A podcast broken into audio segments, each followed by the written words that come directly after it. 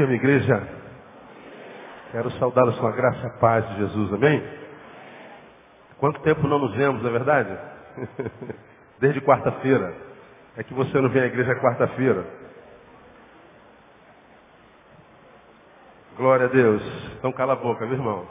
Ah, entendeu, né? Ah, eu hoje mando devia estar aqui também não, estou porque eu sou, eu sou muito apaixonado por essa igreja, você pode ter certeza. Você pode amar o seu pastor, mas eu amo você mais ainda, você pode ter certeza disso. Estava em Mariana, ontem à noite, no evento que acabou 1h40 da manhã, 10 mil pessoas. Interior de Minas Gerais, aniversário da cidade. E eu ia dormir em Mariana, eu falei, não, quero ir para Belo Horizonte agora. Entramos no carro para Belo Horizonte, chegamos em Belo Horizonte no hotel 10 para as 4 da manhã. E o meu voo era às 8h30. Então cheguei no hotel 10 para as 4 da manhã, dormi até 6h20. Peguei o voo, cheguei no, no, no Galeão às 9h40. Eu falei, vou para casa dormir. A cama me chamou, vou ver minha cama dizendo, vinde a mim. Você que está cansado e sobrecarregado, eu te aliviarei. Mas eu discerni a voz, eu vi que essa voz não era do Senhor. Eu falei, não, eu vou para a igreja. E eu estou aqui. Aí cheguei ali e falei, tu não vai pregar não, não vai, cara? Eu falei, eu acho que não. Mas como eu sou fominha, eu vou pregar. É, é muito bom estar nesse lugar. Eu, eu, sei que toda a terra está cheia da glória do Senhor, mas a glória do Senhor aqui é diferente, irmão. E eu louvo ao Senhor por isso. Vamos a Mateus capítulo 26. A gente tem compartilhado com os irmãos desde o primeiro domingo de abril uma série de sermões que eu denominei Santa Ceia, muito mais do que pão e vinho. E você tem acompanhado essa série desde abril comigo, desde, ou melhor, desde fevereiro. Né? Abril é o terceiro mês que a gente está pregando a mesma coisa, claro que em, em vertentes diferentes. E a gente está tecendo um, uma consideração sobre a ceia, atendendo, entendendo e aprendendo que é muito mais do que pão e vinho. Ah, toda a igreja é, no culto da ceia enche mais do que qualquer outro culto. Impressionante. Tem crentes que não vêm à igreja o mês todo, mas na ceia o miserável não falta. Ele está lá, ele vem bater o ponto dele porque a ceia não pode faltar. Se perguntar por que, que não pode faltar ceia, ele não faz a menor ideia. Mas ele não falta ceia. Mas é porque ele tem dentro em si um saber que a gente não sabe de onde lhe foi impresso como saber, que lhe faz imaginar que a ceia tem em si algum poder mágico. Que quando você come o pão, algum milagre acontece, quando você bebe o vinho, algum milagre acontece. De quando você participa da ceia, o pecado é perdoado, sei lá, alguma coisa assim. Ou, ou sei lá, é, é, crente come muito, como na ceia tem pão e vinho, o cara vem só para comer. Eu não sei o que, que acontece na ceia. E nós aprendemos que ceia é, tem muito pouco a ver com pão, muito pouco a ver com vinho. Tem muito pouco a ver com gastronomia, não tem nada a ver com gastronomia. A ceia não carrega em si poder ou magia alguma. É um ato simbólico.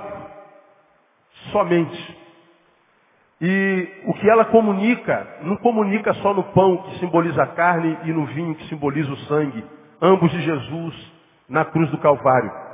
Nós aprendemos a partir do versículo 17 do capítulo 26 que a ceia primeiro tem a ver com voluntariedade. Só para a gente recapitular, estou ausente muito tempo. No versículo 17 diz, Ora, no primeiro dia dos pães ázimos, vieram os discípulos a Jesus e perguntaram, onde queres que façamos os preparativos para comeres a Páscoa?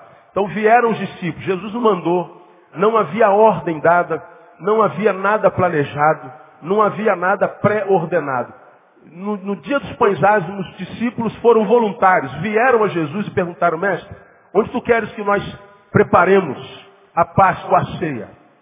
Não havia ordem. Os discípulos foram voluntários. Então, ceia comunica a priori voluntariedade.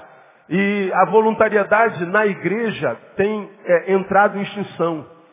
Difícil a gente achar pessoas disponíveis para servir ao Senhor voluntariamente. Hoje o dinheiro rege tudo. Hoje nós temos que remunerar tudo. Hoje nós temos que contratar profissionais para tudo. Achar voluntários é a coisa mais difícil, mesmo numa igreja gigante como a nossa. E alguns dizem assim, meu pastor, eu sou voluntário. Sim. Será que é mesmo? O voluntário é mais do que alguém que se apresenta para trabalhar. É alguém que quando pega o trabalho para o qual se voluntariou, cumpre a missão até o fim. Ele não deixa no meio do caminho. E o que a gente vê muito no reino de Deus hoje? Pessoas que se voluntariam, querem servir ao Senhor e assumem a missão. Mas quando vem a primeira diversidade, quando vem o primeiro aborrecimento, quando vem o primeiro, primeiro, primeiro sintoma de desânimo com aquele com os quais ele trabalha, ele então larga a mão e diz assim, ah pastor, não estou aqui para me aborrecer não, ninguém quer nada. O pessoal não tem responsabilidade. Pô, tô, tô chamando atenção, eu estou vindo, eu estou me, me matando, e as pessoas não vêm, e porque as pessoas não fazem, ele deixa de fazer. Ao invés das pessoas se tornarem a imagem e semelhança dele, que é voluntário, ele se torna a imagem e semelhança daquele que abre mão da missão. Ao invés dele contaminar positivamente o que não quer nada, o que não quer nada o contamina negativamente. E a gente vive, como nós falamos naquele primeiro domingo, o processo da geração dos projetos inacabados. Começamos um monte de projetos, terminamos quase nenhum. Um monte de gente para quem Deus tem promessas que as promessas não se cumprem nunca. Porque ele não tem perseverança, ele não tem voluntariedade. Falamos dois domingos sobre voluntariedade. Falamos que ceia tem a ver com o que está no versículo 18. Eles vieram e no 18 diz, respondeu ele, ide à cidade a um certo homem e diz ele, o mestre diz, o meu tempo está próximo, em tua casa celebrarei a Páscoa com os meus discípulos. De um lado eles vieram, onde tu queres que façamos voluntariedade? Jesus disse, ide à cidade. Eles foram, obediência. Então ceia tem a ver com obediência. Tem a ver com é, saber a missão que lhe foi imposta e entender que agora sua vida depende daquela missão, só encontra sentido naquela missão. Porque quando Jesus olha para nós assim, vós não escolhestes a mim, mas eu o quê? Quem pode concluir? Vos escolhi a vós. Diga assim para o irmão que está do seu lado, você foi escolhido. Diga para ele. Quantos creem nisso? Diga, eu creio. Então diga assim, eu fui escolhido. Pois é, e por que você foi escolhido? À toa? Não. Eu vos escolhi para que vades e deis frutos. Pronto. A minha eleição tem a ver com ir, com cumprir a missão para a qual fui chamado. Então a minha vida, a, a, a, o meu sentido de viver, a razão da minha vivência, a, alegria do Senhor, que é a minha força, com a qual Ele me batiza, para que eu tenha força e cumpra a missão, depende da minha voluntariedade, da minha disposição de obedecer no cumprimento dessa missão. E falamos que, que a obediência é, é, simboliza, né? A obediência tem a ver com humanidade, tem a ver com produção, promoção da paz e tem a ver com o reconhecimento do Senhor que serve. Obediência. Terceiro, o texto diz, o mestre diz, o meu tempo está próximo, em tua casa celebrarei a paz. Respondeu ele, ide à cidade a um certo homem Jesus não diz que homem é esse, a cor desse homem, a idade desse homem, a profissão desse homem. Ele disse, vai a um certo homem. E não diz características dele. Então nós falamos que ceia tem a ver com humanidade. E eu defini humanidade como o ato de se enxergar. Quem é humano, quando olha para o próximo, olha igualmente para todos, independente da profissão dele, independente da raça dele, da religião dele, da conta bancária dele, da cor dele. Um certo homem, qual não interessa, é gente, todo mundo tem valor igual. Falamos sobre isso assim, acho que dois ou três domingos, né? Nesse versículo Jesus diz, ide a um certo homem, não há identidade, não há nada. Mas é um indivíduo que por si só já deve ser respeitado e amado. Lá, lá em Mariana aconteceu uma, uma coisa muito interessante ah, foi, um, foi um casal de Belo Horizonte para me conhecer em Mariana, bem longe. E ele me ligou, me mandou e-mail, cheguei lá e ligou de novo, pô, pastor, só quero lhe dar um abraço. Ah, o senhor não sabe como foi importante na minha vida. Eu falei, não, quando eu chegar aí, vou estar numa van assim, que tem, tem um reboque, que está o material da banda que foi, e espera lá no fundo do palco que o cara falou que a gente vai entrar por lá. Aí quando eu cheguei, ele estava lá. Quando eu cheguei, ele pulou no meu pescoço. Eu falei, rapaz, tá me estranhando? Rapaz, que isso? O homem pulando no meu pescoço. Não sou eu, pastor, sou o André. E eu falei, oh, rapaz, que prazer. Aí me contou a testemunho dele. Eu ia entrando no, no, na cerca do palco. Aí eu entrei, o cara, segurança, parrudão, meteu a mão no peito do moleque, ó, vaza. Desse jeito, parece um carioca, né? Vaza. Aí eu falei assim, ô irmão, é, você sabe com quem que você está falando, rapaz? Você sabe quem é esse cara? Sabe quem é esse menino? Aí ele se assustou. Não, pastor. Então, como é que você bota a mão no peito dele e diz vaza? Esse cara pode prejudicar a tua vida pro resto da tua vida. Ele nem sabia quem era. Eu falei, pô, desculpa aí, sou então, desculpa tal. Aí ele entrou comigo. Aí ele ficou meio bolado, pô, quem será esse cara? Aí eu voltei e falei assim, ó, filho de Deus. Aí ele riu. Aí falou assim, ele é filho de Deus, é. Pô, pastor, pensei que ele fosse um advogado, um coronel, um sei lá o quê, um promotor de justiça. Ué, o que, que é um coronel diante do filho do senhor dos senhores, do general dos generais? Aí eu aproveitei a oportunidade e falei assim, ó, não discrimine as pessoas, irmão. Aprenda que todos são iguais perante Deus. Isso é humanidade. E muitas vezes nós fazemos acepção de pessoas. Falamos sobre isso direto. Falamos que ceia tem a ver com hospitalidade, versículo 19. E enquanto comiam, aliás, 19, e os discípulos fizeram como Jesus lhe ordenara, e prepararam a Páscoa. Acharam um homem que não tinha identidade, nem cor, nem credo, nem nada. Ó, Jesus quer fazer ceia na tua casa. Olha, a casa está aberta. A casa é sua, hospitalidade.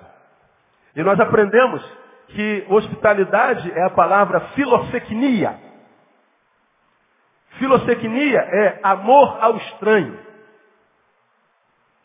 Hospitalidade é amar o próximo, independente de quem o próximo seja, um conhecido ou não. Esse camarada estava é, andando na rua, os caras apareceram, olha, nós somos discípulos de Jesus e Jesus falou que quer comer na tua casa. Se vira, faz um rango lá. E o cara, imagina, não conhecia aquelas pessoas, a minha casa é sua. Hospitalidade. Aí nós aprendemos que a hospitalidade tem a mesma raiz de duas outras palavras, hospedaria e hospital. Então, quando a gente falou de hospedaria, só para você recobrar, hospedaria é onde a gente se hospeda, é onde depois da luta, do trabalho, do trâmite, a gente vai porque está numa terra estranha, para aquele lugar chamado hospedaria ou hotel, e naquele hotel a gente descansa. Quando a Bíblia fala que a ceia tem a ver com hospedaria, está dizendo que nós devemos ser um lugar de descanso para o outro. Pessoas devem vir até nós e encontrar descanso. As pessoas devem vir a nós cansadas, sobrecarregadas e encontrar em nós alívio. Devem achar em nós um repouso. Eles precisam olhar para o Filho de Deus e entender, olha, se você conversar dez minutos com aquele cara ali, com certeza alguma coisa dele vai sair para ti que vai te gerar paz. Agora, muitas vezes, nós não somos o que promove a paz, nós não somos o descanso, nós somos o que dá canseira. Nós somos o que atormenta. Nós somos o que problematiza. Nós somos a raiz de toda, todo fim de paz. Então, hospedaria tem que vir com descanso. Pessoas precisam ir até você para descansar. E tem a ver com hospital.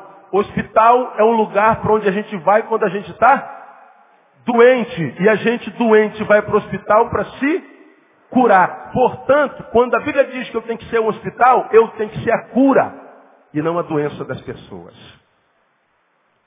E você sabe, já aprendeu aqui desse púlpito, que essa pessoa que está sentada do seu lado, o outro, ele pode ser o nosso veneno. A Bíblia diz que as más companhias fazem o quê? Corrompem os bons costumes. Então, nós somos, como tenho pregado aqui, o resultado dos nossos relacionamentos, o resultado dos nossos encontros. Sou como sou porque me relaciono com quem me relaciono. Você é como é porque se relaciona com quem se relaciona. Por isso nós somos diferentes, nos relacionamos com gente diferente. Somos produtos de um meio diferente, como diria a sociologia. Por isso nós não somos iguais, porque nós somos resultado dos nossos encontros. Nós vamos nos esbarrando com pessoas no caminho e essas pessoas vão é, é, passando de si para nós. E essa pessoa, portanto, pode me adoecer, mas esse texto diz que nós, ao contrário, devemos ser o remédio e não a doença. Pessoas me ferem, mas pessoas me saram. Tomei como exemplo o veneno da jararaca. A jararaca te pica e o veneno da jararaca pode te matar. Mas com o que, que a gente cura o veneno da jararaca? Com o veneno da jararaca. Então, alguém pode te matar, mas a tua cura está em outro alguém. Pessoas matam e pessoas devolvem vida. Pessoas ferem, mas pessoas saram. E a Bíblia está dizendo que você precisa ser um remédio. e não a doença. Diga, irmão, que está do seu lado. Remédio, irmão, remédio. Quem está entendendo? Eu estou entendendo. Aprendemos que ceia tem a ver com comunhão. 20. Ao anoitecer, reclinou-se à mesa com os doze discípulos. Então aprendemos que sentar à mesa é comunhão. E mesa não é só lugar de comer, é lugar de comungar, não é? E hoje, nessa, nessa meia hora que nos sobra, eu queria falar sobre mais uma verdade a respeito do que Jesus quer ensinar através da ceia, que está lá no versículo 21. Ele se assenta à mesa para comungar com os seus. E na mesa eles comem, mas na mesa eles também falam. E Jesus diz assim lá no 21, e enquanto comiam, disse, leia comigo igreja, em verdade vos digo, que um de vós me trairá. Vamos juntos? Em verdade vos digo. Imagine-se sentado a essa mesa. Somos doze. O mestre lá na cabeceira. Todo mundo comendo na casa dos outros, de graça. Portanto, na casa dos outros a gente come mais ainda. E está todo mundo feliz. Diz o texto que enquanto comiam, Jesus diz, ó, um de vocês vai me trair. Eu imagino que quem estava levando a colher à boca para. Assim, Pô, do que, que o senhor está falando? O papo é esse, Jesus. Que história é essa? A gente está aqui comungando, a gente está aqui celebrando, a gente está é, desenvolvendo essa atividade espiritual, a Páscoa, a, a, comunhão. E o Senhor vem falar de traição. O Senhor vem falar de dor. Ora, o que Jesus para mim nos ensina aqui quando ele diz, um de vós vai me trair. Entre outras coisas, que ele não se ilude com ninguém. Ele não pode ser enganado. Não havia sinais de que ele seria traído. Ninguém imaginava tal possibilidade. Mas como Jesus lê frutos e árvores, como ele vê a, a copla e lê a raiz, ele, como que quem quer estragar o jantar, diz, ó, um de vocês é traíra. Um de vocês é hipócrita. Um de vocês está entre nós, mas não é dos nossos. Um de vocês tem cheiro de crente, cara de crente, discurso de crente. Parece ser de Israel, mas não é israelita. Vai me trair. Eu acho que essa palavra de Jesus embrulhou o estômago de todo mundo. Mas o que Jesus está ensinando para mim? Diga a verdade sempre. Diga a verdade, mesmo que a verdade possa, quem sabe, quebrar um momento de alegria. Não alimente a hipocrisia. Ceia Vida cristã tem a ver com verdade, dizer a verdade. Agora, quando é que a verdade se torna um problema? Vocês já devem saber, eu já preguei sobre isso aqui há muitos anos atrás. A, Bíblia diz que nada podemos contra a verdade, se não há favor da verdade. Agora, se a gente não pode nada contra a verdade, quando é que a verdade se torna um problema? Quem se lembra aqui? Quando é que dizer a verdade é um problema? Não ouvi. Edinho está dizendo, ela é um problema quando ela não é dita com amor. A Bíblia diz que dizer a verdade em amor. Quando a Bíblia fala de verdade, não usa a verdade por si só. Digam sempre a verdade, mas em amor. O versículo não acaba ali, digam a verdade. Ponto. Não. Digam a verdade, como quem diz sempre, vírgula mas em amor. É como o versículo que a gente usa sempre na, na celebração da, da, da, do dízimo. Deus ama a quem dá. O versículo acaba aí, não? Não. Deus ama quem dá o quê? Com alegria. O que Deus ama não é o ato de dar, mas a alegria com a qual se dá. Da mesma forma eu posso afirmar para você, o que Deus ama não é o fato de dizermos a verdade, mas de dizer em amor. Porque a verdade não dita em amor machuca, fere pode adoecer. Mas como, pastor? Simples. Sua esposa vem do salão. E o miserável do homem não sabe que a mulher vai para o salão e ela está sentada naquele, naquele, naquela cadeira. E está lá o, o, a, daminha, né? Cortando o cabelo dela. E ela está ali, cara, naquela terapia. Eu ia usar uma palavra aqui, mas não dá. Naquela terapia que é o salão. Salão de beleza é uma terapia para as mulheres. Amém ou não, mulheres? Quantas mulheres aqui gostam de salão de beleza? Digam glória a Deus. Diga assim, o salão de beleza. Fazer escova, chapinha, unha, pé, é de Deus. Aí diga assim pro marido, tá vendo marido? É o pastor que está dizendo. Ruim é hora de pagar. Pagar é do diabo. Pagar, quando, quando vem a conta, pagar é terrível. Mas o salão é uma beleza. Agora, o cara não sabe que quando a mulher está lá sentadinha, alisando o cabelo, cara, limpando a pele, tirando cutícula, fazendo tudo lá, a mulher está ali deitada na terapia pensando em quem? No marido. Ela está lá com a depiladora. Chaque, chaque. Eu não sei como é que aguenta. Tem que ser muito macho para fazer aquele negócio. Lepte, lepte. E ela está ali na dor dela e cantando um hino. O homem chora com a beleza. E ela está pensando em quem? No homem que está em casa. Está cortando, ela cortou meio centímetro do cabelo pensando no marido. Ela chega em casa com o cabelo lisinho, meio, meio centímetro cortado, com um sorriso desse tamanho. O marido já está em casa, ela entra em casa sorrindo. Ela não sorria três meses. Mas naquele dia ela está com um sorrisão. Aí para na frente dele.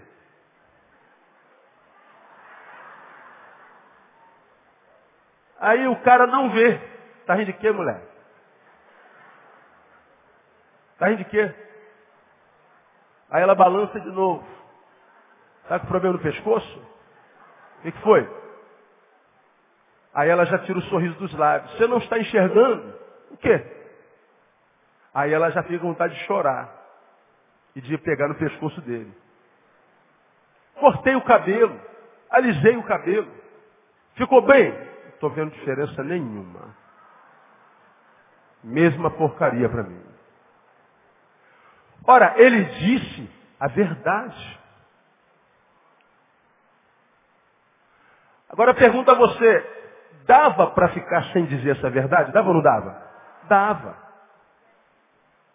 Dava para sobreviver sem essa verdade. Ou se ele não gostou, não diga que não gostou. Disse, meu amor, é, você é bonita de qualquer jeito. Com cabelo demoniado ou santificado.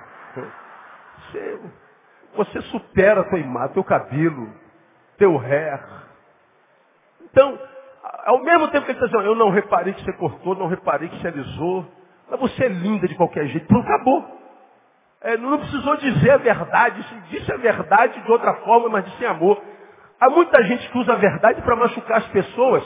E você vai se lembrar disso aqui diz assim, pastor, eu não sei guardar, eu não sei mentir, eu não minto. Porque se aparecer, eu digo mesmo na lata, dou a quem doer. Ele acha que isso é sinceridade. Eu falei, isso é sincerismo. É uma sinceridade terminada no ismo, que conota doença do sincero. Porque o sincero, quando é sincero, saudável, ele diz a verdade, mas não para machucar, mas para libertar. Ele diz a verdade para é, curar. Ele diz a verdade para restaurar, para restituir. E não para humilhar, para envergonhar. Quem diz a verdade para jogar na cara de alguém para diminuí-la, não é um sincero, é um sincerista. Isso é invenção minha, viu, irmão, mas dá para entender. Então o sincerismo é diferente da sinceridade. E a gente vive numa sociedade onde as pessoas dizem a verdade para machucar, dizem a verdade para ferir. E muitas vezes, porque é dita para ferir, ainda que seja verdade, passa a ser um instrumento do diabo. Porque o diabo veio senão para fazer três coisas, o quê? Matar, roubar e destruir. E há muita verdade dita que mata, rouba e destrói. Nem toda verdade cura. Jesus quando diz Um entre vós me trairá, ele não joga na cara de Judas, Judas, você que é o traíra, você que é o safado. É em você que o diabo vai entrar. Porque aqui eu não sei se Judas já sabia que ia traí-lo. Jesus sabia. Então a Bíblia fala que a vida cristã, o que ele quer nos ensinar na comunhão da ceia, é que ceia tem a ver com verdade. Verdade é o oposto da mentira. E aqui nessa, nessa manhã, nesses minutos, quero falar para você, uma vez que eu já disse que existe uma diferença entre sincerismo e sinceridade, qual é o problema da mentira na nossa vida, irmão? Qual é o problema da mentira? E aqui a gente faz uma pergunta é, idiota, mas vou fazer assim mesmo. Ah, você mente? Vou perguntar de novo. Você mente? Sim ou não? Pergunta ao irmão que está do seu lado. Você é mentiroso?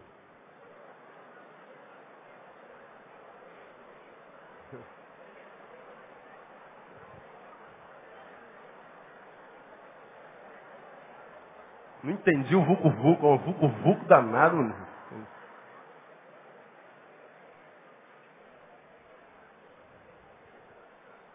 Ah, pastor, só uma mentirinha, pô. Nada a ver, nada a ver. Nada a ver. Há alguém que não minta? Quem te diz? Nós imaginamos que não. Eu acredito que é possível que haja alguém que não minta. Eu não conheci. Mas eu acredito que é possível que nesses 7 bilhões de habitantes exista alguém. Agora, me encontrar com gente o tempo inteiro que diz, olha, eu odeio a mentira, eu não minto de jeito nenhum, isso eu encontro com ele toda semana. Toda semana. Não deveríamos contar mentirinha, não deveríamos mentir, é verdade. Mas fazemos isso. Há muita coisa que não deveríamos fazer e fazemos. A mentiria é uma delas. Há muita coisa que deveríamos fazer e não fazemos. Por exemplo, a Bíblia diz que aquele que sabe fazer o bem e não faz, diga, peca. O pecado não é só o cometimento do mal, é o não cometimento do bem. Pecador não é o malvado, é o bondoso não frutífero. Pecador não é só aquele que é uma árvore ruim que frutifica. Mas é aquela árvore boa que não dá fruto. A árvore boa sem fruto e a má frutífera são a mesma coisa. Mesmo que em essência sejam diferentes, má e boa. Pelos frutos os conhecereis. Então, essas duas vertentes a bondade sem fruto e a maldade frutificante habitam em nós. A guerra do homem carnal e do homem espiritual. Vem Paulo diz em Gálatas, andai em espírito e não cumprireis o quê? A concupiscência da carne. Paulo está dizendo, entendi a ele o seguinte, se você andar no espírito, a carne morre. Você não cumpre mais o que ela diz. Aí você cai dentro do espírito, meu irmão, vive no monte, vive nas campanhas, vive no jejum tentando vencer a sua fraqueza, tentando tirar a fraqueza da carne, quase que tentando tirar a sua própria humanidade. E quanto mais você sobe um monte, quanto mais você ora, mais você tem que lembrar do teu pecado, da tua fraqueza, da tua, da, do teu espinho. E quanto mais você lembra do teu espinho, mais você ora. Quanto mais você ora, lembra do espinho. Quanto mais do espinho lembra, mais ora. E a gente fica, a gente fica como o cachorro correndo atrás do rabo. Querendo se libertar daquele resquício de velho homem que habita em nós. Mas o mesmo Paulo, que diz assim, andai em espírito e não cumprireis a concupiscência da carne, é o mesmo Paulo que diz, olha irmãos, o bem que eu quero fazer, esse o quê? eu não consigo fazer. Mas o mal que eu não quero, miserável mal. Esse mal que eu não quero, o que, que ele diz? Esse eu faço. Olha, Isaías, ande espírito, você não cumpre a concupiscência da carne. Aí, pô, Isaías, eu queria ter abençoado aquele irmão. Aliás, eu devia, mas não vou com a cara dele. Na verdade, eu peguei no pescoço dele. Eu não queria pegar no pescoço dele. Porque a Bíblia diz que eu tenho que amar até o estranho. Filosecnia. Hospitalidade. Amor ao estranho. Mas eu peguei no pescoço dele assim mesmo. Parece que Paulo se contradiz. Ou então ele está dizendo, eu não ando no espírito. Porque se ele diz, ande em espírito e a carne morre. E ele diz, o bem que eu quero não faço, o mal que eu não quero acabo fazendo, então eu não ando no espírito. Ora, quem tem autoridade para dizer que Paulo não andou no espírito? Pelo amor de Deus, irmão. De todos eles, Paulo foi o maior. Agora, de que, que Paulo está falando, irmão? Da ambiguidade de ser gente.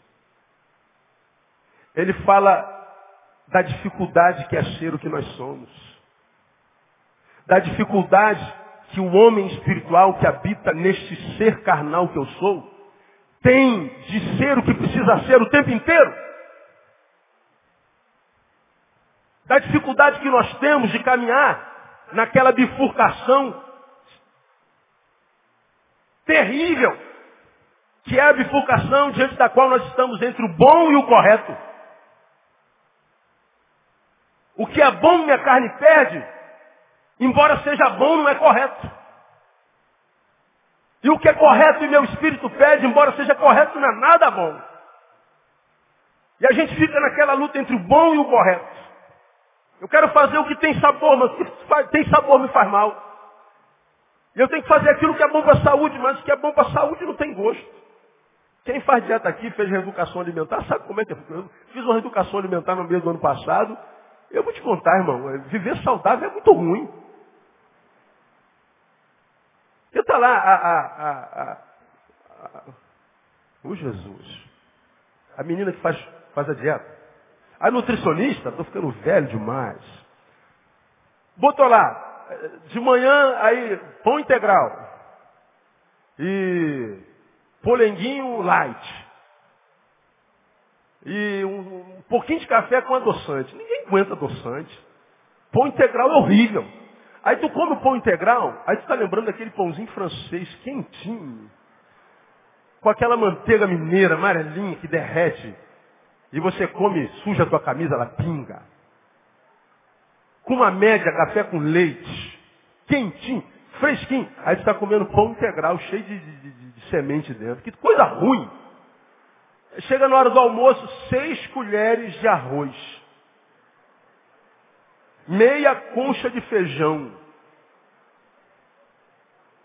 Isso não é de Deus, cara. Isso aqui, você está maluco. Aí você fala assim, mas Neil, é isso aí, você quer perder massa, é, você quer perder gordura do diabo, é aquela ruim, tem que, tem que comer isso aí. Eu falei, mas doutor, isso aqui, eu tenho 1,86m, eu preciso ficar em pé, isso aqui não dá. Ó, se tu quiser, isso aí, se não quiser, então engorda. Eu falei, não, não é engordar, eu não sou gordo. Não, mas é saúde, cara, saúde. Você que faz dieta, você mulher, sabe muito bem que é isso, que mulher nasceu para emagrecer. Você já fez a dieta da lua, do sol, da praia, do mato? Tudo para ficar bonita e não consegue, o demônio da gordura não sai. Né? Senão com muito jejum, não precisa nem oração, jejum, jejum mesmo. E o, e o miserável desse demônio não sai. Aí a gente tem que comer comida saudável. O saudável é o correto, mas não é bom. Aí vem o médico e diz, mas é isso aí você tem que comer, né, Nil? Não, mas meu olho está aqui, cara. Aonde? Na picanha. Mal passada, gorda, sangrando. Aquele arroz, aquela molha campanha, aquela feijoada rabada. Angua baiana. Hoje, chega, a boca enche d'água, não enche d'água. Aí eu falo, mas isso é morte, né? mas é bom. Aí tu fica naquele treinamento bom e o correto, o que, que eu faço? Aí você fala assim, ah, pastor, vai, que Jesus volta amanhã. Então eu quero que ele volte que eu comi uma feijoada. Vou ficar com pão integral. Pois é, quando Paulo diz, olha, anda em espírito e não cumpra a carne, o bem que eu quero, eu não faço, mas o mal que eu não quero faço. Ele está falando da ambiguidade da vida, irmãos. Viver é andar em crise. Viver é ser em crise. Viver é ter que decidir o tempo inteiro. Viver é andar em luta. Viver é resolver problemas. Se eu sei dessa realidade, de uma coisa eu estou livre na vida, da perplexidade. Pastor, mas está muito difícil, pastor. Quanto mais eu oro, mais assombração me aparece. Pastor, é muita luta, toda hora a gente tem que estar tomando decisão. Pois é, irmão. Assim é a vida. Viver é resolver problemas. Problemas existem para serem resolvidos, não compartilhados. Estou com problema, estou com problema. Deus, Deus sabe. Agora, os nossos problemas, pode somar, bota no papel os teus problemas. São sempre em torno de decisões que a gente precisa tomar. E quando a gente não toma decisão, ainda que não tenha tomado, tomamos uma decisão, que foi a decisão da alienação, foi a decisão da covardia, foi a decisão da omissão. Eu precisava ter decidido esquerda ou direita, bom ou correto. Eu me acovardei e me estatizei. Me omiti. Também é uma decisão. Essa decisão da omissão, pelo medo de ir para a direita ou para a esquerda, pelo medo de errar, é uma decisão que vai te gerar problemas. Porque essa decisão vai te impedir de estar no lugar onde você deveria estar, caso tomasse a decisão ou para a direita ou para a esquerda. Então o problema que eu vivo hoje, o hoje que eu vivo, tem a ver com as decisões que eu tomei no passado. Entre o correto e o bom. Entre a verdade e a mentira. Ser de Deus ou ser do diabo. Ser para a glória de Deus ou ser para a minha própria glória. Cumprir a missão para a qual eu nasci ou me omitir ficar sentado esperando Jesus voltar. Não adianta, irmão. A vida só se estabelece na verdade.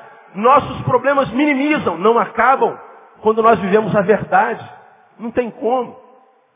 Esse texto ensina isso claramente. Essa palavra fala de verdade. E qual é o problema da mentira então? Três coisas a mentira produz em nós, além de tudo que eu já falei para vocês. A primeira coisa está em Gênesis capítulo 3. Vamos lá. Bem rapidinho, temos 18 minutos. Gênesis capítulo 3. Você já aprendeu que a Bíblia se divide em três partes, né? Primeira parte é Gênesis 1 e 2, criação. A segunda parte é Gênesis capítulo 3, pecado. E de Gênesis 4 até Apocalipse 22, é Deus tentando restaurar a comunhão com o seu filho. Três partes. O capítulo 2, o capítulo 3, fala da entrada do pecado na humanidade. Humanidade representada em Adão e Eva. E você se lembra que Adão e Eva viviam em comunhão um com o outro, toda a terra estava em comunhão, portanto, inclusive com a natureza, e Deus em comunhão com a natureza e com o seu povo. Até que o pecado entrou pela astuta serpente, que descobriu no homem uma fraqueza. Qual a fraqueza? A fraqueza estética, vendo que a árvore era boa, bonita para se comer. Que é o desejo de fama.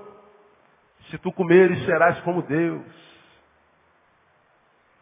Então ele toca no ponto nevrálgico da humanidade desde sempre. Fama estética e conhecimento. Serás como Deus. Então, a, a, desobediência, o pecado de desobediência foi gerado por essas três vertentes, conhecimento, estética e fama. Porque o, a tentação é matricial, é uma matriz. O diabo tenta todo mundo igualzinho desde sempre. O diabo não é criativo. Nós aqui nós somos, não somos perceptivos.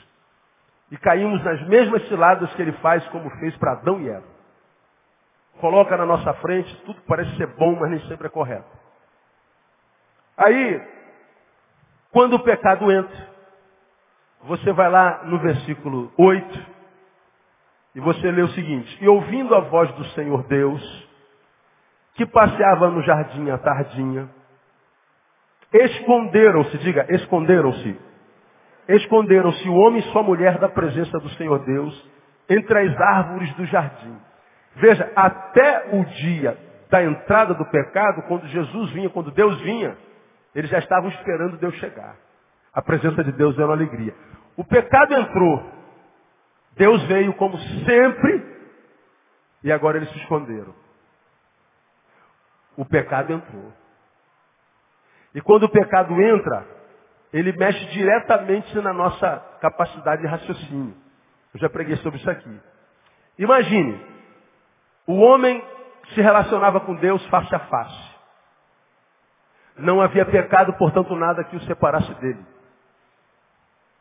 Quando o pecado entra, eles fogem de Deus e se escondem. Lembra que eu preguei sobre isso aqui? Deus vem passear no jardim, Adão tenta se esconder de Deus, aonde? Atrás de uma moita. E lá vem Deus, esconde aí, Eva. Eva, esconde atrás dessa moita aí que Deus não vai ver a gente. Olha, está chegando, ele vai passar, não vai ver a gente. Pô, um cara que pensa se esconder de Deus atrás de uma moita, tá doido, cara. O cara não pode estar com a sua razão plena. Ainda mais sendo ele alguém que conhecia o Deus face a face. Deus é tão bom e humano que passa atrás dele. Adão, onde tu estás, Adão? Adão, cadê você, Adão? Você quer ser tratado como criança? Eu te trato como criança. Você quer ser tratado como homem? Eu te trato como homem. Você quer ser tratado como retardado? Eu te trato como retardado.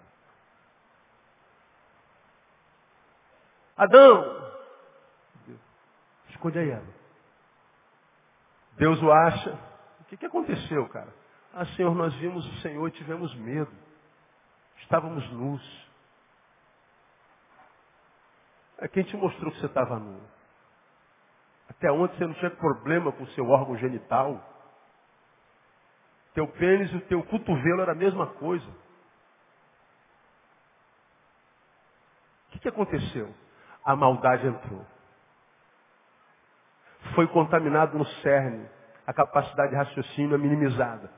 Você sabe que 20% do cérebro humano funciona, o resto é apagado, né? Mesmo assim, nós chegamos à Lua, construímos tecnologias extremamente assustadoras. Imagina se 100% da nossa mente funcionasse. Imagina. Eu acho que nós teríamos poderes telepáticos. Conheceríamos a mente do outro. O que não seria problema nenhum se nós não fôssemos contaminados pelo pecado.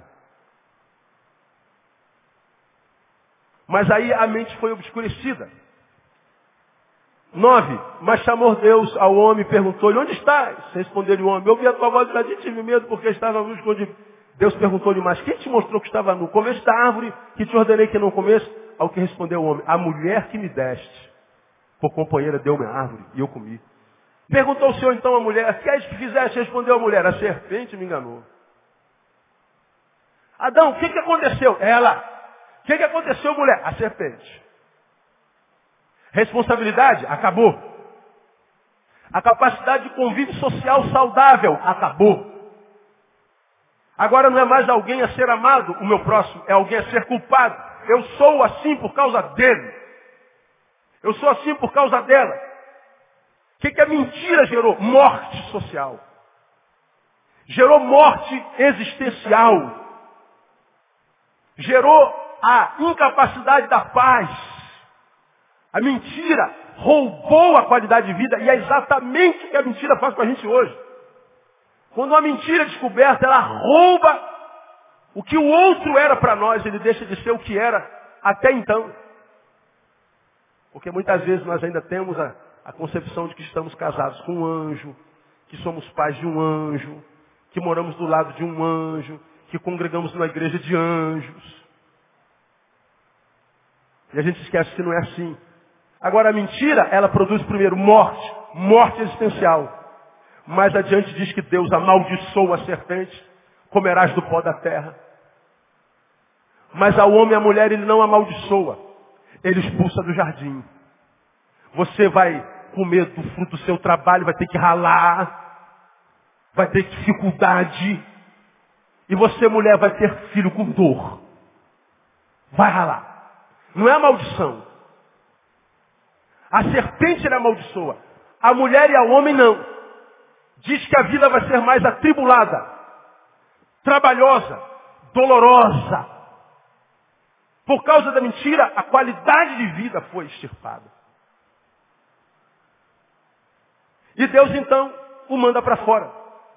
Tirando para fora do jardim, Deus não está a priori castigando o homem, mas amando o homem, porque se o homem caído comesse da árvore da vida, ele ia viver em pecado na minha concepção para o resto da eternidade.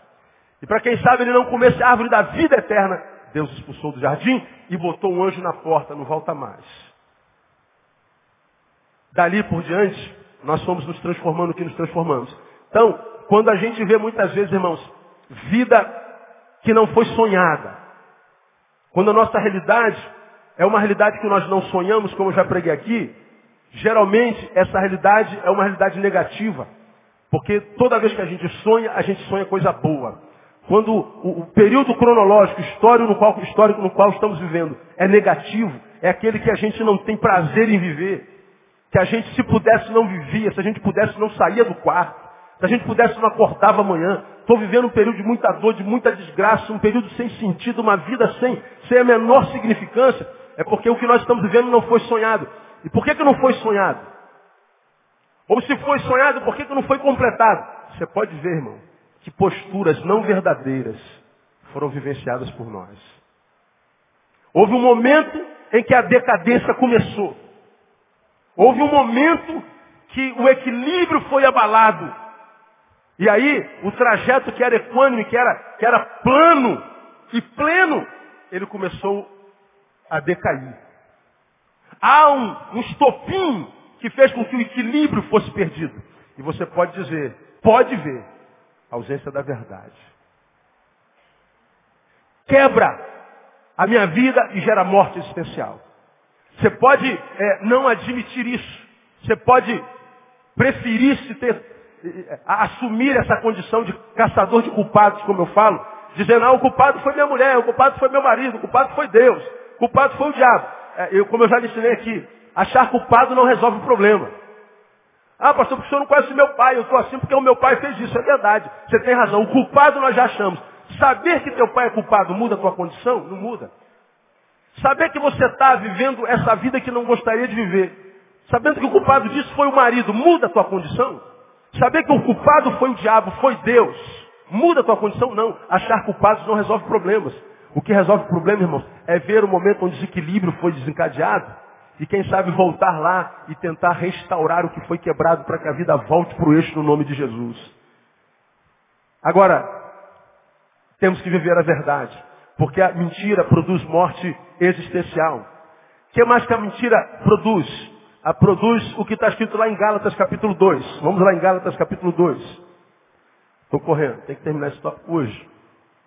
Romanos, aliás, Gálatas, capítulo 2. Primeiro gera morte existencial. A mentira e o pecado tira a nossa capacidade de raciocínio, de equilíbrio. Então não acredite no seu diagnóstico se você está andando errado, irmão seu diagnóstico certamente está errado também. Nós vamos lá em Gálatas 2, versículo 11. Nós vemos Paulo falando de Pedro. Grande apóstolo Pedro, aquele a quem Deus confiou o pastoreio dos apóstolos após a sua morte e a responsabilidade pela sua igreja após a sua assunção. Paulo está numa reunião em Jerusalém com Barnabé, com Tito. E nessa reunião ele fala lá no versículo 11, olha lá. Quando porém Cefas, Pedro, veio a Antioquia, resisti-lhe na cara, porque era repreensível. Olha que coisa estranha. Quando Pedro veio aqui, irmãos, botei o dedo na cara dele e o repreendi. Porque ele era repreensível. Vamos continuar lendo. Pois antes de chegar alguns da parte de Tiago, ele comia com gentios. Mas quando eles chegaram, se foi retirando e se apartava deles, temendo os que eram da circuncisão. Na reunião, não havia judeu algum. Então Pedrão, pastorzão, sentava com gentios que não eram da circuncisão, não eram judeus. Ô oh, irmão, a paz do Senhor, vamos sentar aqui, vamos comungar. Nós somos todos iguais diante de Deus. Eu sou judeu, você não, mas nós somos todos iguais. E ele está aqui comungando. Quando outros judeus começam a chegar, ele diz, a parte do Senhor, irmão, preciso ir, estou indo. Se separa dos gentios, com medo do juízo que os irmãos iam fazer dele. E ele diz, a minha imagem pode ficar queimada se os meus irmãos me virem com gentios. Com os gentios ele é um, perto dos judeus ele é outro. Como é o nome dele, irmão? Pedro. Duas caras. Hipocrisia. Paulo continua lá, veja lá. Um, 13. E outros judeus também dissimularam com ele, de modo que até Barnabé se deixou levar pela sua dissimulação. Mas quando vi que não andavam retamente conforme a verdade do Evangelho, disse a Pedro perante todos, se tu sendo judeu, vives como gentios e não como judeus, como é que obriga os gentios a viverem como judeus? Nós, judeus por natureza, e não pecadores dentre os gentios, sabendo contudo que o homem não é justificado pelas obras da lei, mas sim pela fé em Cristo Jesus. Temos também crido em Cristo Jesus para sermos justificados pela fé em Cristo e não por obras da lei, pois por obras da lei nenhuma carne será justificada. Vou voltar ao versículo 14, segunda parte. Se tu, sendo judeu, vives como gentios e não como judeus, como é que obrigas os gentios a viverem como judeus? Paulo está chamando a Pedro de hipócrita na cara. Se fosse hoje, ele diria para mim, se você é crente, vive como mundano, como que você exige que outros crentes sejam mais crentes do que você? O que, que tu é, Pedro? Tu é crente de verdade ou você é o quê? Uma farsa? Você é da verdade ou você é da mentira? O que, que esse texto me ensina, irmão? Que a mentira retira a nossa autoridade, produz humilhação pública. A mentira desconfigura a imagem de Deus em mim. Quando eu vivo na mentira, quando eu escolhi a mentira como minha verdade, isso aqui não tem a ver com a mentirinha que você contou, com o jeitinho que você teve dar eventual. Não, isso aqui tem a ver com absorvê-la como status quo. A mentira passou a fazer parte da existência dele, mentira vicia. Isso aconteceu com o apóstolo Pedro. Tira-lhe a autoridade não só espiritual, mas a autoridade humana. Então gera morte, retira autoridade, produz humilhação. Por último, João capítulo 8. Aqui eu termino.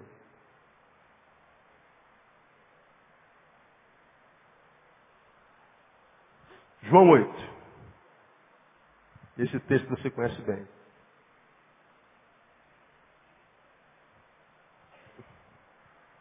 João 8, 44. Quem abriu, diga amém. Olha Paulo falando com os fariseus. Vós tendes por pai a quem? O diabo. E quereis satisfazer os desejos de vosso pai. Ele é homicida desde o princípio e nunca se firmou aonde? Na verdade, porquanto nele não há verdade. Quando ele profere mentira, fala do que lhe é próprio, porque é mentiroso e leia o resto comigo. Pai da mentira, ele é pai de quem? Da mentira. Quem mente é o quê? Mentiroso. Mentiroso é quem conta mentira. Quem conta mentira é filho de quem? do diabo.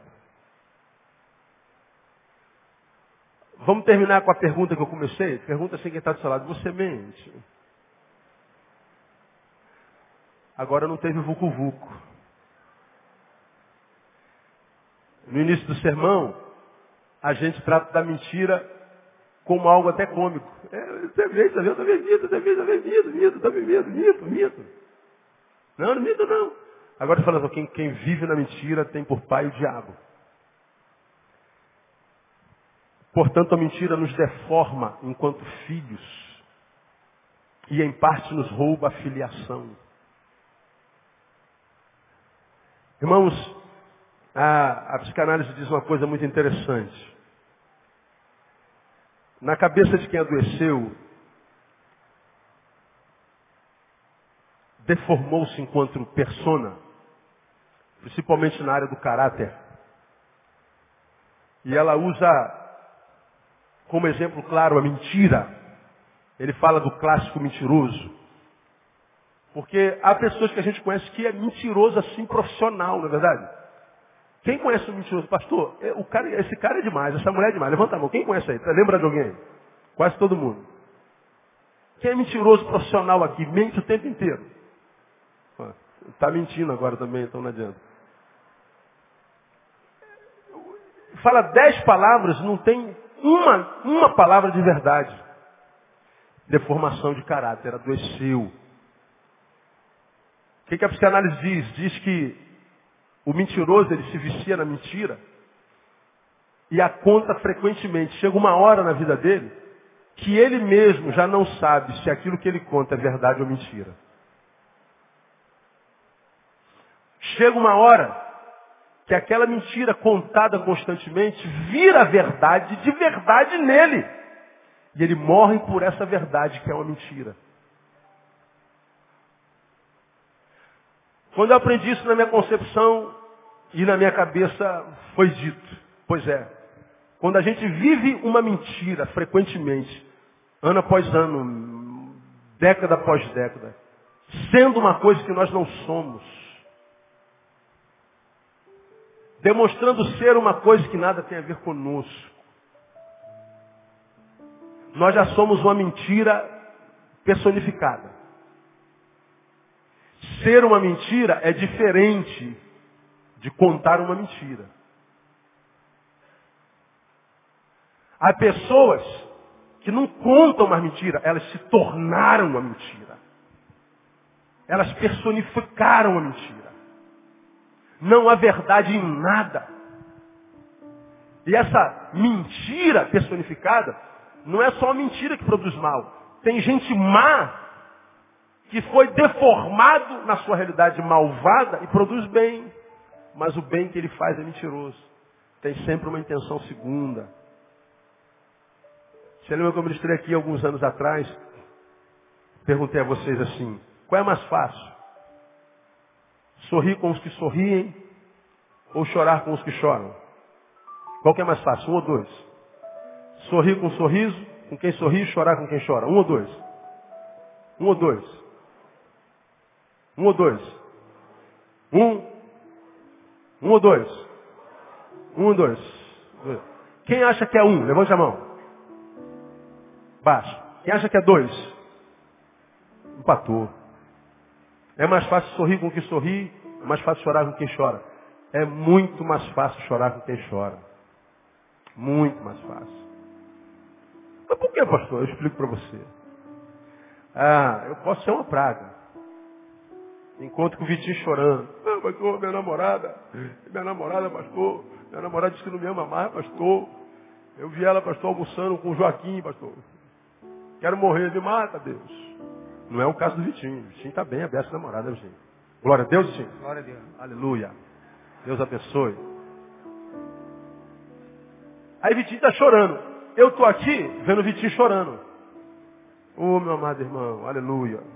Graça e paz. Oh, mano, o que, que houve? Estou aqui consolando o Vitinho. O que, que houve? Ele abre o coração. Aí bota a cabecinha aqui. Chora não, filho. Jesus te console. Vou orar contigo. Deus abençoe o teu servo. Tira esse negócio da cabeça dele. Isso é coisa que o nego está botando na cabeça dele. E aí eu estou orando aqui pelo Vitinho.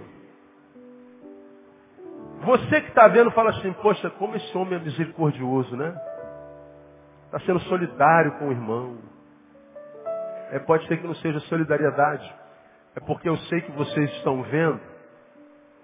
E eu venho chorar com ele. Para que você veja o quanto eu choro com os que choram. Então estou chorando com ele, mas pensando em mim. Você está me vendo fazer isso. Agora acontece diferente. Vitinho está sozinho há 30 anos. Aí tem aquela menina mais bonita da igreja, que os homens estão tudo oriçados por ela. Mas a menina se apaixona por quem? Pelo Vitinho. Aleluia. Aquela anja. E eu estava doido por aquela mulher. Mas o meu amigo Vitinho é que ganhou. Neil, Neil, eu tenho que te contar um negócio. Sabe aquela menina que está todo mundo atrás? Eu ganhei. Aí eu está sorrindo de, de orelha a orelha. Eu vou sorrir com ele. Oh, tô alegre, você, tô feliz. Oh, irmão, tua alegria minha alegria. Aleluia. Nada, eu tô morrendo de inveja dele. Porque ele está em vitória, eu estou em derrota. Ele tomou posse eu não. Ele conquistou eu não. Dependendo do meu caráter, eu sofro mais com a vitória dele do que com a derrota dele. Se eu sou invejoso, já, já viu essa frase? Dói mais no invejoso a vitória do outro que a sua própria derrota. Então chorar com o outro é fácil, porque chorar com ele dá a ideia em mim de que eu sou misericordioso, que eu sou bom, de que eu estou cumprindo a missão, mas sorrir com o outro, ah, eu preciso de caráter, eu preciso de ter maturidade e preciso ter autoestima. Para aprender a celebrar uma vitória que não é minha, porque o que ele tem eu desejo, mas ainda não aconteceu comigo. Mas eu vou me alegrar por ele porque ele é meu irmão. Só sou crente, irmão. Ou só membro de igreja não consegue, não. Você chega na sua igreja e diz que passou naquele concurso público que três amigos teus fizeram. Só você passou. De repente alguém joga um balde d'água em cima de você. Diz assim, na verdade eu nem queria passar mesmo, sabe? Esse concurso é muito pequenininho, eu vou fazer um melhor. O cara de vez de dar, um, dar, um, dar, um, dar uma festa para você, meu irmão. Mas não, ele, ele minimiza a tua vitória. Você conseguiu sair daquele buraco. Ao invés de ele dar um culto de ação de graças, ele chora. São os que carregam balde de água gelada do nosso lado o tempo inteiro, que eu chamo de ladrões de alegria. Ladrões de alegria. Toda a coletividade está cheia deles. Então não vive a verdade. Ele demonstra ser uma coisa que não é. Agora, essa pessoa que viciou-se nisso, jungiu-se com a mentira, ele começou contando mentira, agora ele é a própria mentira, ele é alguém que o caráter deformou, irmão, e dificilmente essa pessoa se salva. Porque ele está dentro de uma mentira que para ele se tornou verdade. E de verdade não se liberta. Só que a verdade só é verdade nele. E não adianta você dizer outra verdade, porque ele já acreditou que aquilo é verdade. Então, meu irmão, cuidado com a vida que você está vivendo. Cuidemos da vida que nós estamos vivendo. Cuidado para que o que Jesus gerou em nós, que é o Deus de toda a verdade, deforme esse ser que é em nós. Com isso eu volto a dizer, todos nós cometemos deslizes. Todos nós, de quando em vez, frutificamos naquilo que não somos. Mas não quer dizer que nós deixamos de ser o que somos. Podemos pegar como exemplo Davi. Davi esteve lá na cama da Batseba. Adulterou, mas na cabeça de Deus ele nunca foi adúltero. Foi um deslize. Foi um equívoco. Foi um momento de fraqueza.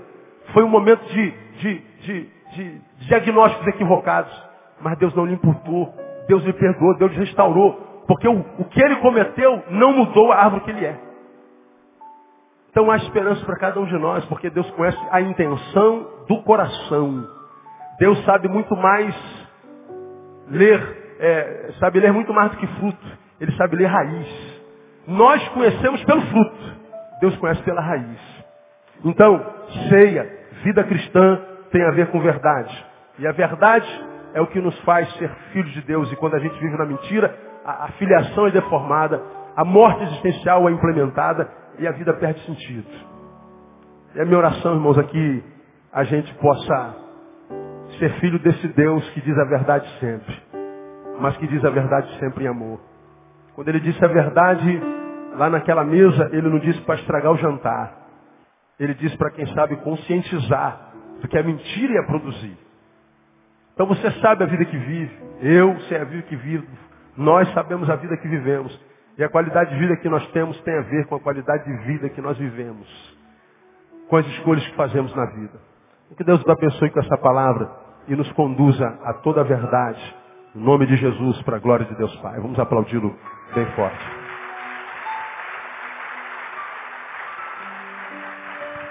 Ficar em pé? Vamos orar e vamos embora para casa. Logo mais às 18 horas estamos juntos aqui. Celebrar a ceia do Senhor na comunhão do pão, corpo, do vinho, sangue, e vamos celebrar a nossa comunhão no nome de Jesus. Aleluia. Vamos orar. Pai, louvamos o teu nome, Deus, porque tu nos acrescentas uma semana mais de vida e nos dás a graça de iniciarmos mais uma. Hoje é domingo. É o primeiro dia daquela que será uma abençoada semana na nossa vida. E a nossa alegria é porque toda semana a gente começa na tua casa, na tua presença. A primeira manhã de toda semana nós iniciamos ouvindo a tua voz, adorando o teu nome. E pelo que ouvimos nessa manhã, Deus, nós queremos te dizer, nos conduza em toda a verdade. E tenha misericórdia de nós na nossa mentira. Julga-nos pelo que somos e não só pelo que fazemos, e tu és o justo juiz que pode fazer assim. Mas jamais permita ou nos capacite para que jamais permitamos, para que aquilo que fazemos não se transforme naquilo que nós somos. Queremos ser filhos amados, cuja vida glorifique o teu nome, cuja vida desperte sorriso nos teus lábios e não lágrima nos teus olhos. Tua palavra é a verdade. Jesus é a verdade. Ajuda-nos a andar na verdade. Nós pedimos essas bênçãos confiados na verdade de Jesus, porque nele há mérito para que peçamos isso. E nós já te agradecemos porque nós temos recebido até aqui. Dá-nos um dia restaurador na tua presença e que a bênção deste dia, Deus, se traduza em toda semana. Nós pedimos no nome de Jesus, nosso Senhor que reina. Amém e glória a Deus. Vamos aplaudi-lo. Vão em paz, Deus abençoe. Até logo mais, se Deus quiser. Não saia sem dar um abraço no teu irmão.